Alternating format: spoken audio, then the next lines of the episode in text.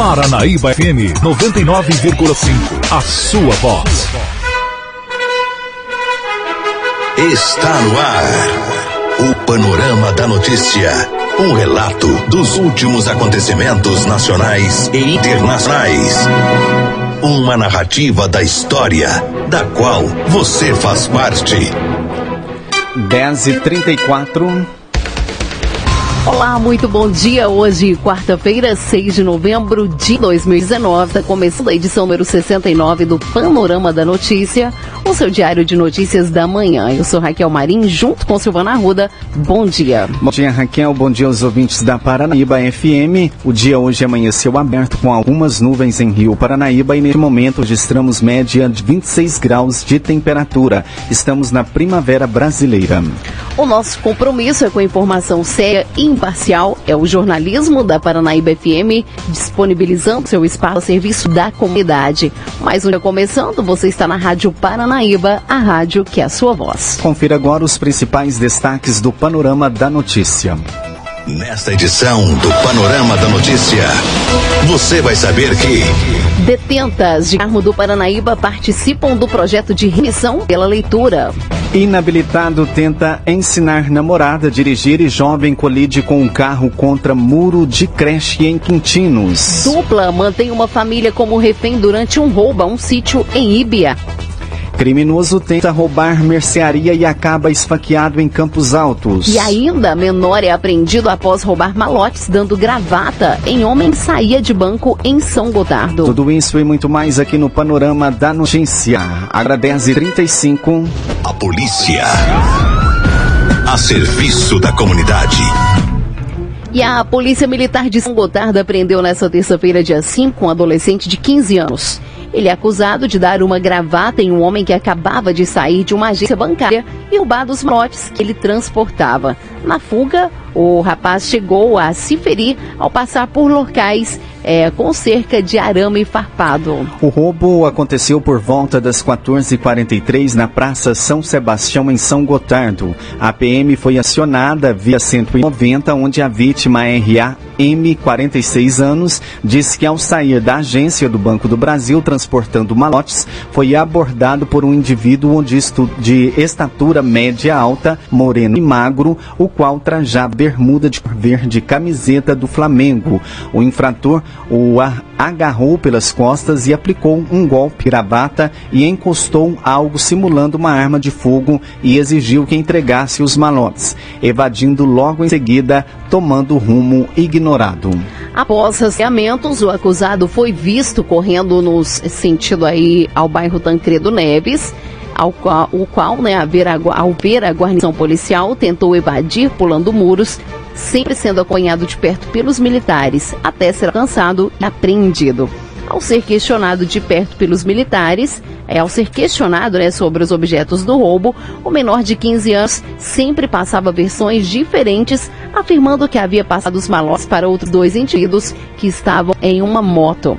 Em diálogo é, que, com um transuente que presenciou o menor correndo né, com os malotes, relatou que ele havia corrido com os malotes até próximo local onde foi abordado, não confirmando o relato do infrator de que havia passado os malotes para terceiros. Foi feita uma redura nas proximidades e os policiais acabaram encontrando é, os malotes escondidos em uma construção. Durante a fuga, ao pular muros e atravessar cerca de arame farpado, o garoto teve algumas escoriações pelo corpo, sendo levado ao pronto-socorro, onde foi atendido pelo médico de plantão, me medicado e liberado. Logo após, seguiu conduzindo até a delegacia de plantão da cidade de Patos de Minas. Agora 10h38, prisão, pedido de prisão de Dilma é negado por ministro Edson Fachin. Ricardo Rodrigues traz os detalhes. A Polícia Federal pediu a prisão temporária da ex-presidente Dilma Rousseff. Além de Dilma, a PF pediu a prisão do ex-ministro Guido Mantega, dos ex-senadores Eunício Oliveira e Valdir Raup, do MDB, e do ministro do TCU, Vital do Rego Filho. O ministro Edson Fachin, relator da Lava Jato no Supremo Tribunal Federal, negou todos os pedidos. A demanda foi feita em junho, De acordo com a PF, o executivo Ricardo Saúde disse em delação premiada que pagou 46 milhões de reais a senadores do MDB a pedido do PT. Sérgio Machado, ex-presidente da Transpetro, também teria alegado que 40 milhões de reais foram pagos aos senadores por indicação de Guido Mantega. Na ocasião, Edson Fachin alegou que os nomes apresentados pela Polícia Federal não apresentavam risco à investigação, por isso, a prisão seria injustificável. No entanto, o ministro autorizou a operação de busca e apreensão que foi realizada nesta terça-feira. A assessoria de Dilma Rousseff emitiu nota em que chama o pedido de absurdo, uma vez que a ex-presidente não é investigada no inquérito em questão. De São Paulo, Ricardo Rodrigues. Óleo afeta pesca e derruba renda de famílias na costa do Nordeste. Continuamos com Ricardo Rodrigues. O óleo que se espalha pelas praias Nordeste produz, além de grave dano ambiental, impacto econômico para a região. Pescadores das áreas afetadas estão enfrentando inúmeras dificuldades para garantir o sustento das famílias. Em Alagoas, até nas regiões menos atingidas, os trabalhadores sofrem as consequências do crime ambiental. A presidente da colônia dos pescadores Almirantes de Aceguai, em Maceió, Maria Aparecida da Silva, explica a situação no local. O peixe nosso aqui é pescado a 65 graus de profundidade. Nada que, que venha da parte que, que tem o óleo. É, mas para o consumidor, todo pescado está tá atingido. Eles pensam dessa forma. Eles não estão pescando por conta que não tem que vender. Com isso, desde o surgimento das manchas no fim de agosto, as vendas de pescado caíram 60%, de acordo com a líder local. Em Sergipe, a situação é ainda mais grave. Na capital Aracaju, o óleo destruiu e outros materiais de trabalho dos pescadores, afetando a renda das famílias locais. O presidente da Associação Mista dos Pescadores da Coroa do Meio, José Reis dos Santos, conta que eles próprios estão consumindo os peixes diante da falta de opções. Nós estamos, nós estamos no caimento no beco sem sair, pescador. Aí, no caso, não tem outra, não tem outra alternativa, né? Tem que comer queira, nós temos que comer peixe. Porque quando tinha o peixe, a gente ia, pegar, ia pescar e vendia o peixe, nós comprava outras coisas. Mas hoje não, quer dizer, quem estão pescando, ninguém quer comer peixe, então você não é obrigado a comer peixe. Porque nós não vamos jogar o peixe fora, né? E riscando a, a própria saúde e a vida, né? Só na colônia de pescadores do José, cerca de 500 famílias estão sendo prejudicadas. Já foram mais de 250 municípios afetados nos nove estados do Nordeste. No fim de outubro, o governo federal anunciou ampliação do seguro defeso para os pescadores de praias atingidas pelo óleo.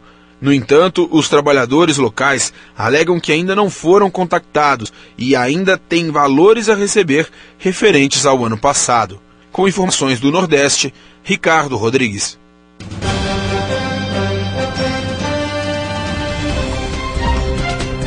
E a CPI aprova relatório com indiciamento da Vale e de 22 pessoas. Yuri Hudson traz os detalhes dentro do panorama da notícia.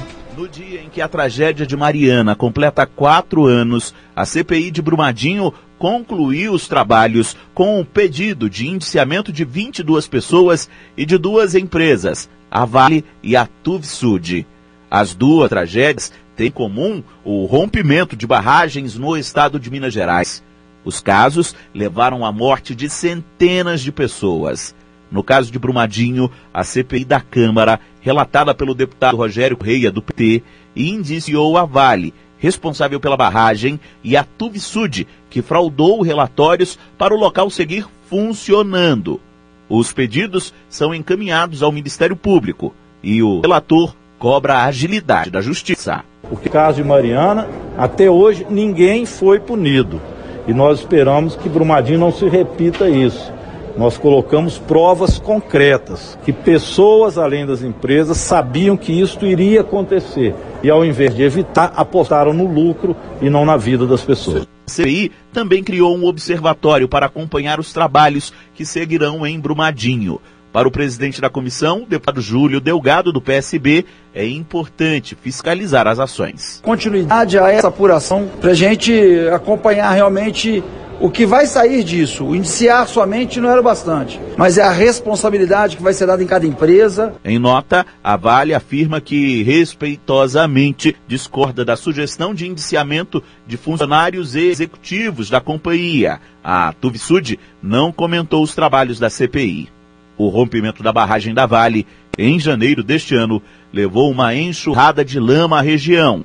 Mais de 250 mortes foram confirmadas e ainda há pessoas desaparecidas. De Brasília, Yuri Hudson.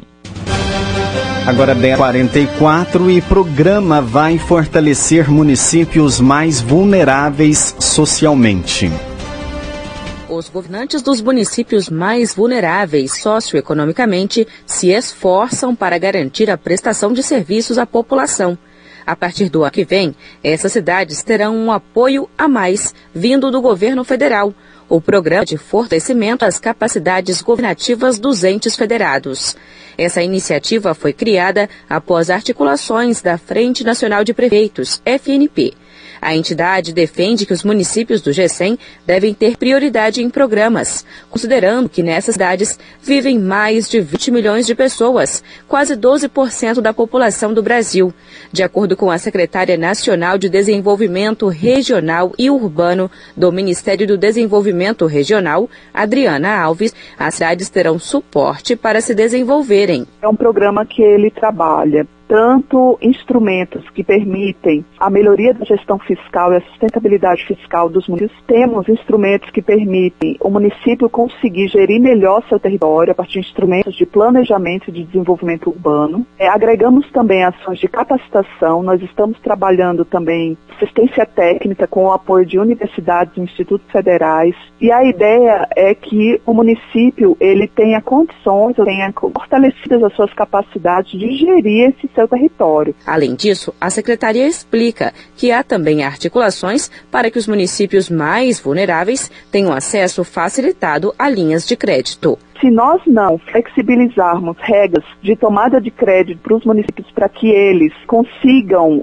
se modernizar administrativamente, dificilmente eles vão conseguir superar essas dificuldades de saúde fiscal. A prefeita de Francisco Morato, em São Paulo, Renata Sene, sabe como é importante ter acesso a recursos, principalmente para elaborar e implementar o plano plurianual, chamado de PPA. É quando o município ele consegue, através do seu planejamento, é evidenciado no PPA, somente um PPA participativo, a qual a cidade de Francisco Morato se propôs a fazer, pensar e planejar a cidade a longo prazo. Então, o município consegue ter acesso a esse recurso consegue com tranquilidade fazer planejamento. Para conseguir acessar as linhas de crédito, a prefeita conta que o município precisou se organizar e cuidar das finanças. Renata Sene ressalta que quem ganha é a população. A população ganha porque ela consegue perceber que o serviço público está sendo feito com qualidade. Então, se a gente garante o atendimento em todas as áreas, né?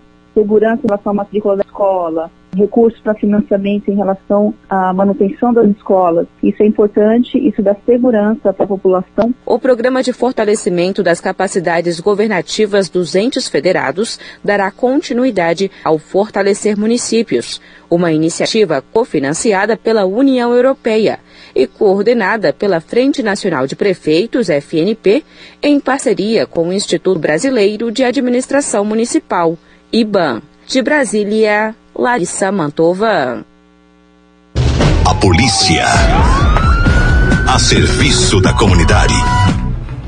Agora 10h47, um casal que ocupava um veículo aprontou uma grande confusão no distrito de Quintinos, no município de Carmo do Paranaíba.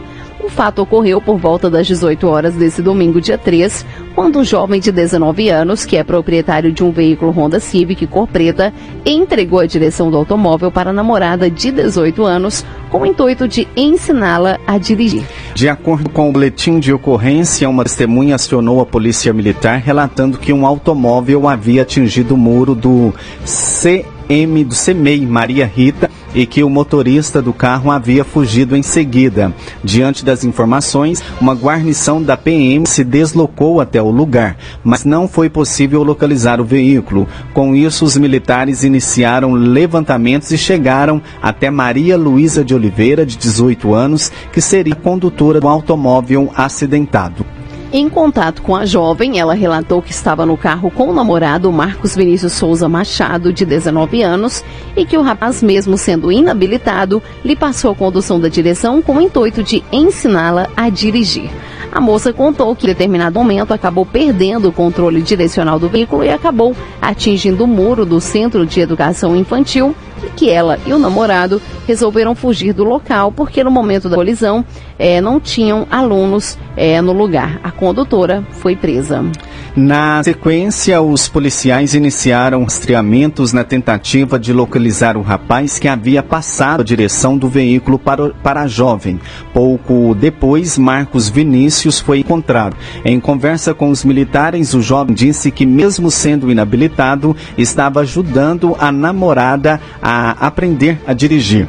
Ele ressaltou ainda que o casal deixou o local do incidente, já com ele na condução do carro. O proprietário proprietário do veículo também foi preso. Por último, o automóvel Honda Civic cor preta foi localizado e apreendido. O carro estava abandonado em uma rua próxima ao local da colisão. A autora Maria Luísa foi presa acusada de danificar órgão público. Já Marcos conduzido por entregar direção veicular a inabilitado e por abandonar o local do acidente. O casal foi levado até a UPA de carro do Paranaíba, sendo que os namorados se queixavam de dores pelo corpo. Em seguida, eles foram levados para a 90 Companhia da Polícia para demais providências cabíveis.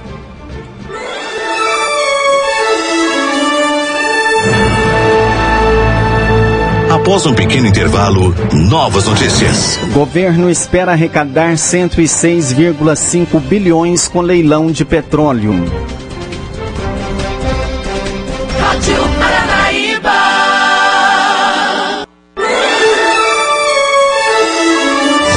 Retomamos para que você saiba o que está sendo notícia hoje.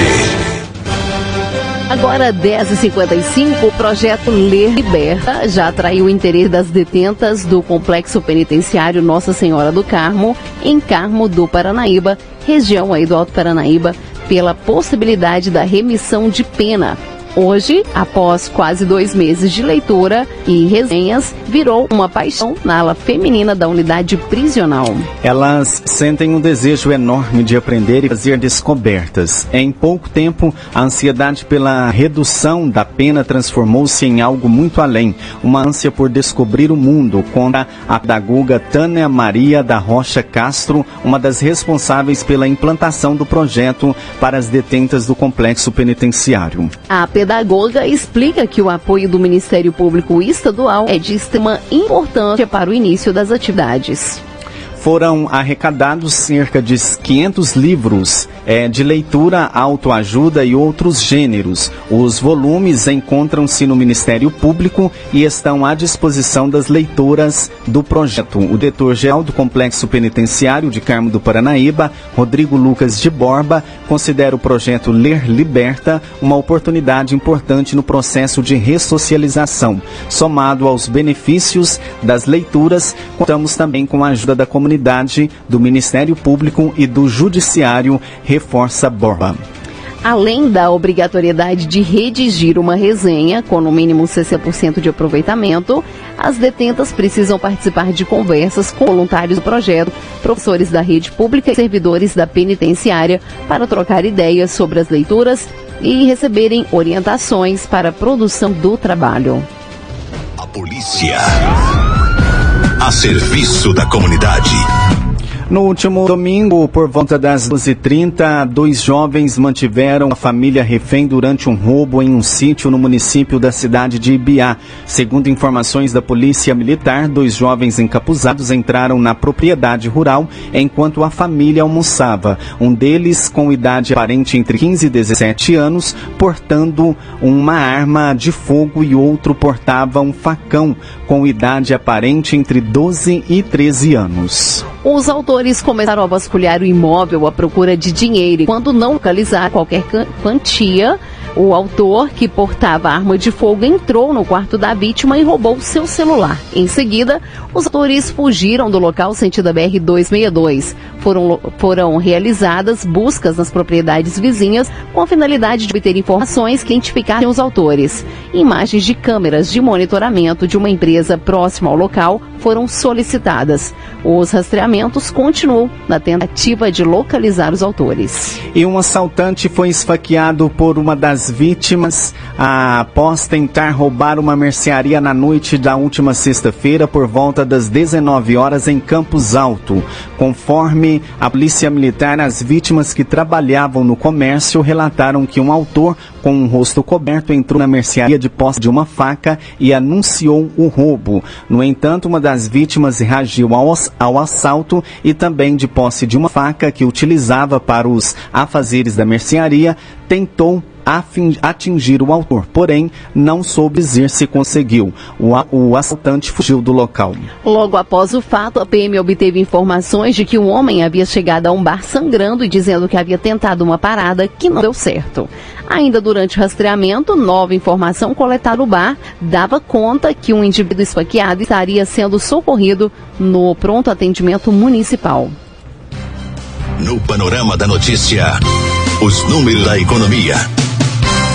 E o dólar está sendo vendido hoje a R$ 3,99, o euro vale R$ 4,43 e as poupanças com aniversário hoje rendem 0,5%. O governo espera arrecadar 106,5 bilhões com leilão de petróleo. A Agência Nacional do Petróleo, Gás Natural e Biocombustíveis realiza hoje no Rio de Janeiro a rodada de licitações do excedente da sessão onerosa relativo ao pré-sal.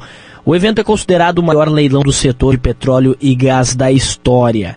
A expectativa do governo federal e da agência reguladora é que o leilão possa arrecadar até 106 bilhões de reais em bônus de assinatura, que serão repartidos entre a Petrobras, a União, estados e municípios. Com isso, o governo espera também que o rombo nas contas públicas de 2019 seja o menor desde 2014.